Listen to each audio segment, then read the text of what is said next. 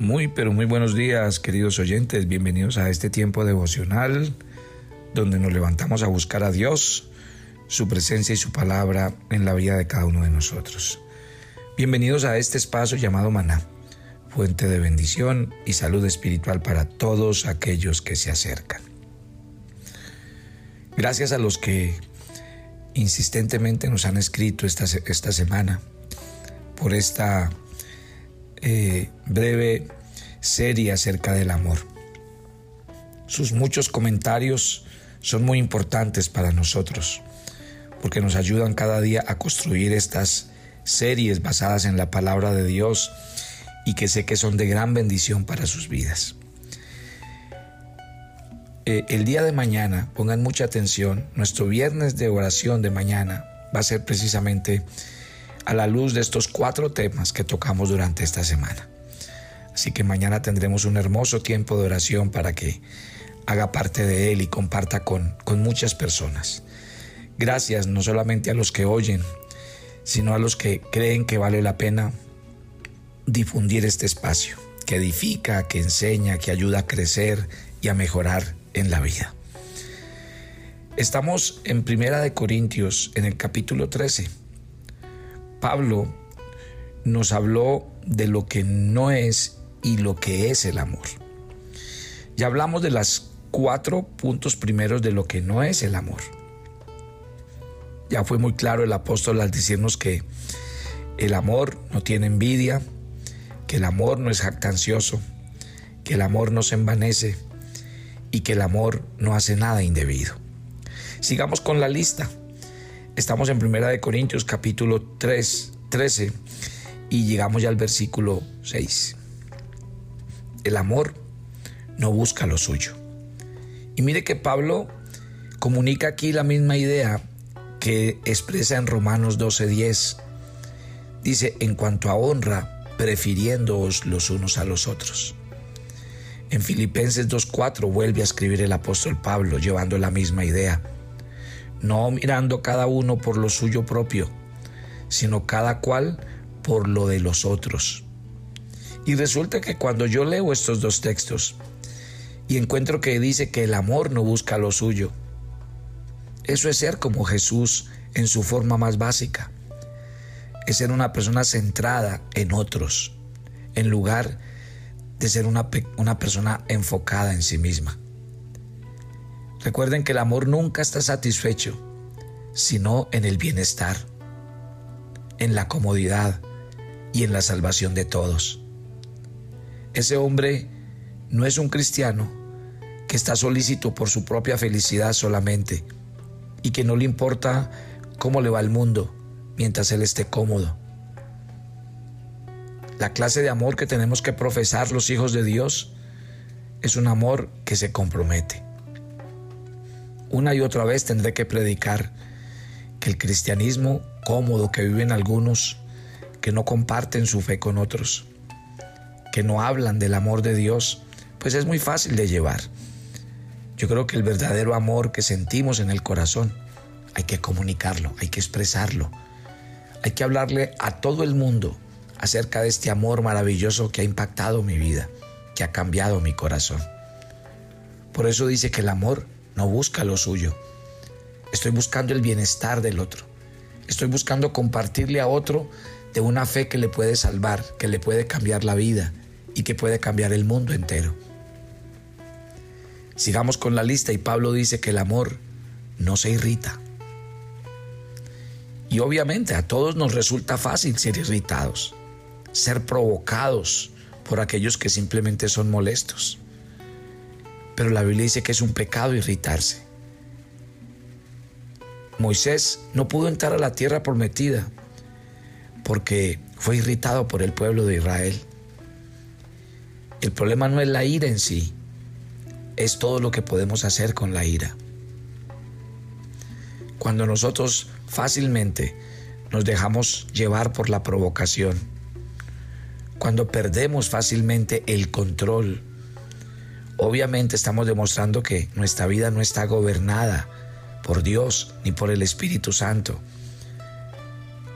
Porque cuando fácilmente somos heridos cuando fácilmente, eh, si nos llaman la atención, ya nos ponemos agresivos, da una señal de que estamos muy llenos de nosotros mismos.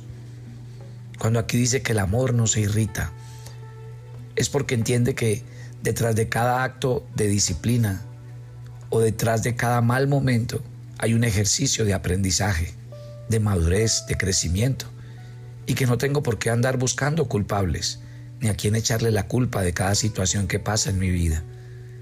Porque si por un lado le estoy diciendo a Dios que me permita crecer y madurar, entonces no sé por qué por otro lado estoy buscando a quién hago responsable de todo lo que pasa alrededor mío. Si sigo con la lista, el apóstol Pablo dice que el amor no guarda rencor. Y esto literalmente significa que el amor no guarda recuerdo de cualquier mal que ha recibido. Que el amor desecha las heridas del pasado en lugar de aferrarse a ellas. Recuerde que cuando usted perdona, usted no le está dando la razón a su ofensor, ni tampoco está diciendo que no pasó nada. Cuando usted perdona a su ofensor, es porque usted quiere mantener su corazón limpio y sano, porque la falta de perdón trae amargura en el corazón. Y hay cientos y miles de hombres en el mundo que contaminan todo a su alrededor porque sus corazones siempre andan buscando a quién culpar y quién tuvo la culpa de mi suerte y de mi destino. Cuando nos enteramos del amor ágape de Dios, entendemos que Dios con todo tiene un propósito y que cualquier cosa que marcó mi alma y mi corazón a lo largo del camino tenía tal vez como propósito formar mi vida, ayudarme a madurar, a crecer. Por último, el apóstol Pablo termina diciendo que el amor no se goza de la injusticia, que está dispuesto a buscar lo mejor para otros, que se niega a poner las cosas contra otros y que en vez de ello el amor se goza de la verdad, porque el amor siempre puede soportar con y en la verdad, porque el amor es puro y bueno como la verdad. Cuatro cosas más en las que el apóstol Pablo insiste en lo que es el amor. Dice que el amor es fuerte, que el amor es creyente, que el amor es optimista, que el amor es duradero. Él lo expresó así, todo lo sufre, todo lo cree, todo lo espera, todo lo soporta. Mire, qué, belleza estos cuatro puntos, porque podríamos decir que estos cuatro puntos abarcan todo. Todos podemos sufrir algunas cosas, todos podemos creer algunas cosas, todos podemos esperar algunas cosas, todos podemos soportar algunas cosas, pero Dios nos llama a un amor más allá y más profundo por Él, por el uno al otro, por un mundo que perece. El amor no pide tener una vida fácil de amor. No, el amor propio lo convierte en su objetivo. El amor se niega a sí mismo, se sacrifica a sí mismo para que pueda ganar victorias para Dios y su corona sea una corona que valga la pena. Todo lo sufre. Y cuando aquí dice que todo lo sufre, también se traduce como todo lo cubre. Pablo trae aquí una verdad importante junto con Primera de Pedro capítulo 4 verso 8 y ante todo tened entre vosotros ferviente amor porque el amor cubrirá multitud de pecados. El amor cubre porque el amor nunca proclama los errores de hombres buenos. Claro, allá afuera hay entrometidos que siempre están buscando descubrir una falta en un hermano para luego ir a contársela al vecino y hacerle una noticia y convertirla en un chisme y andar de arriba para abajo como si hubieran sido elegidos pregoneros, poniendo la honra de sus seres queridos o de las personas a las que odiamos o de las que queremos desquitarnos por el suelo. Dios no quiere que uses tu lengua para destruir, para maltratar, para hacer daño. La Biblia dice que le pongas guarda a tus labios para no hablar maldad. Cuando la Biblia dice, ¿quién habitará en el monte santo? Es aquel que no permite mal contra su prójimo, aquel que no permite que le hablen del que no está. Mire, esto es amor. El amor se para en presencia de una falta, pero no para señalar, sino con un dedo en los labios.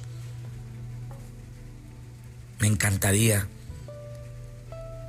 que cada día aprendiéramos aquella historia que nos cuentan de la madre perla. ¿La ha oído? Una partícula dañina se mete en su concha. Esto le fastidia y le duele. No puede expulsar el mal. ¿Y qué hace sino cubrirlo con una preciosa sustancia extraída de su propia vida? ¿Qué hace la madre perla? Convierte al intruso en una perla. ¡Qué belleza! Que pudiéramos hacerlo con las provocaciones que recibimos de nuestros compañeros cristianos.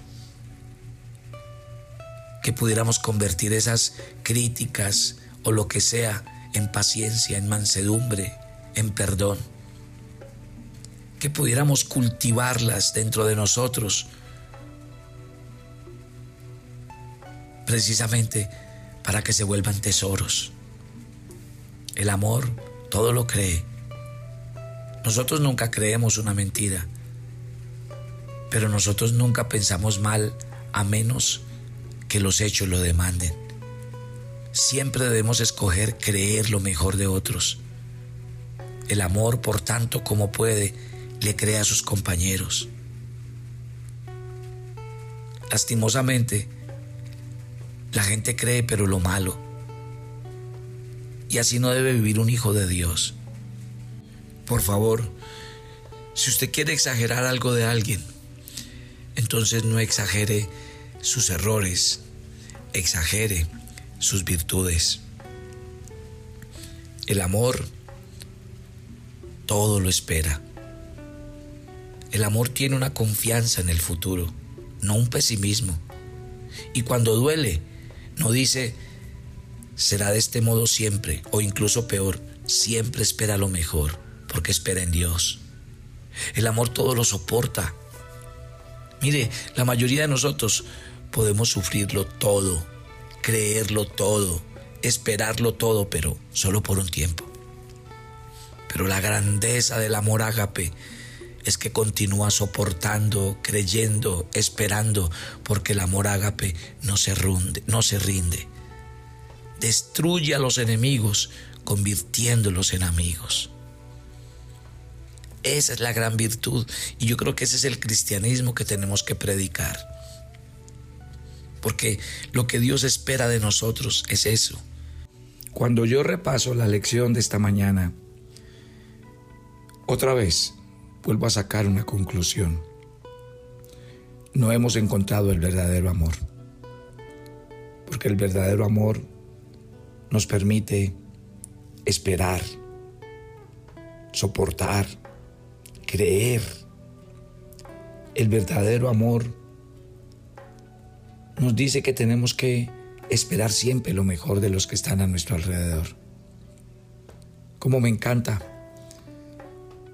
Quisiera terminar eh, eh, esta pequeña serie que hicimos de esta semana acerca del amor, hablando de Jesús con sus discípulos. Porque cuando uno ve a Jesús, lo ve viviendo y practicando el verdadero amor con ellos siempre los amó, pero el amor de Jesús por sus discípulos se vio reflejado en que creyó en ellos, en que aprendió a esperar de ellos lo mejor. Siempre los vio en el máximo de su potencial. Los perdonó, los toleró, les enseñó. Usted sí se imagina cómo cambiarían los escenarios de nuestra vida, de nuestra familia, los salones de clase o cualquier escenario donde se enseña un arte, donde se enseña un deporte. ¿Cómo nos cambiaría la vida y todo a nuestro alrededor si aprendiéramos el ejercicio del amor de Dios en cada lugar donde vayamos. Porque la gran herramienta no serían ni los instrumentos, ni los equipos, ni la misma información como tal. El gran ingrediente de ese amor que transforma vidas y sana corazones sería un amor que aprende a esperar, a soportar, a ver lo mejor del otro, a creer en el otro. Haga una oración conmigo esta mañana. Padre, gracias por este día y gracias por este tiempo, por lo que nos enseñaste, por lo que tu palabra viene a traer a nuestras vidas. Yo quiero que usted hoy, mientras ora conmigo, repase estos cuatro días de, de lección, que vuelva a Primera de Corintios capítulo 13 y que usted en su corazón diga, Señor, yo realmente quiero vivir este escenario. Quiero ser portador del amor ágape de Dios. Hoy como nunca entiendo que de lo que me han hablado estos cuatro días es de Dios porque Dios es amor. Quiero decirte esta mañana que estás orando conmigo, Dios es amor. Y si tú le permites entrar a tu vida, a tu corazón, a tu casa, a tu trabajo y a cualquier escenario en el que te mueves, las cosas van a cambiar. Él va a hacer milagros. Vas a ver cómo cambian las relaciones, la actitud de la gente contigo y de ti hacia ellos. Van a pasar cosas grandes y maravillosas. Este es el mejor escenario que Dios coloca sobre nuestras vidas y eso es lo que Dios quiere que realmente aprendamos. Señor, oro por cada oyente de Maná, por cada matrimonio de Maná, por cada familia de Maná y te pido que ellos hoy sean investidos de este grande amor sobrenatural que llene sus vidas y que les dé cada día, Señor, aquello que les está haciendo falta para su diario vivir. Dios les bendiga, les llene de su gracia, de su presencia y que Papito Dios todos los días les acompañe en este ejercicio de amar, de creer y de esperar. En Cristo Jesús.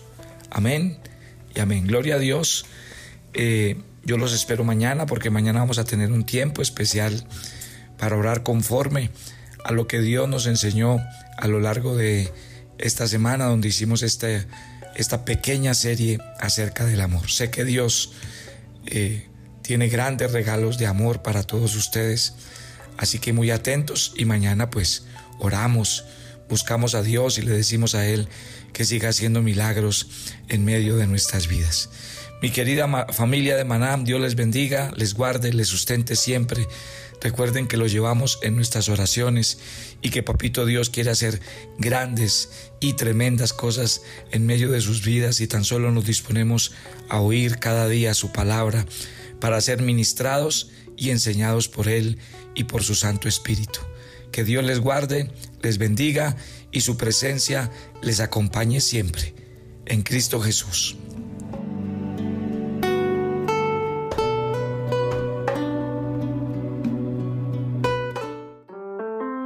Toma tu agenda devocional maná. El pasaje sugerido para la lectura en tu devocional personal el día de hoy es Hechos 20 del 1 al 6. Dios nos llama a evangelizar a toda persona, pero sé prudente cuando lo hagas. Escucha sabiamente las advertencias y toma siempre decisiones guiadas por el Espíritu Santo. Te invitamos ahora a que respondas las preguntas que encuentras en tu agenda que te llevarán a conocer cada vez más a Dios y crecer en tu vida espiritual. Y para confirmar tus respuestas, visita nuestra cuenta de Facebook Devocional Maná.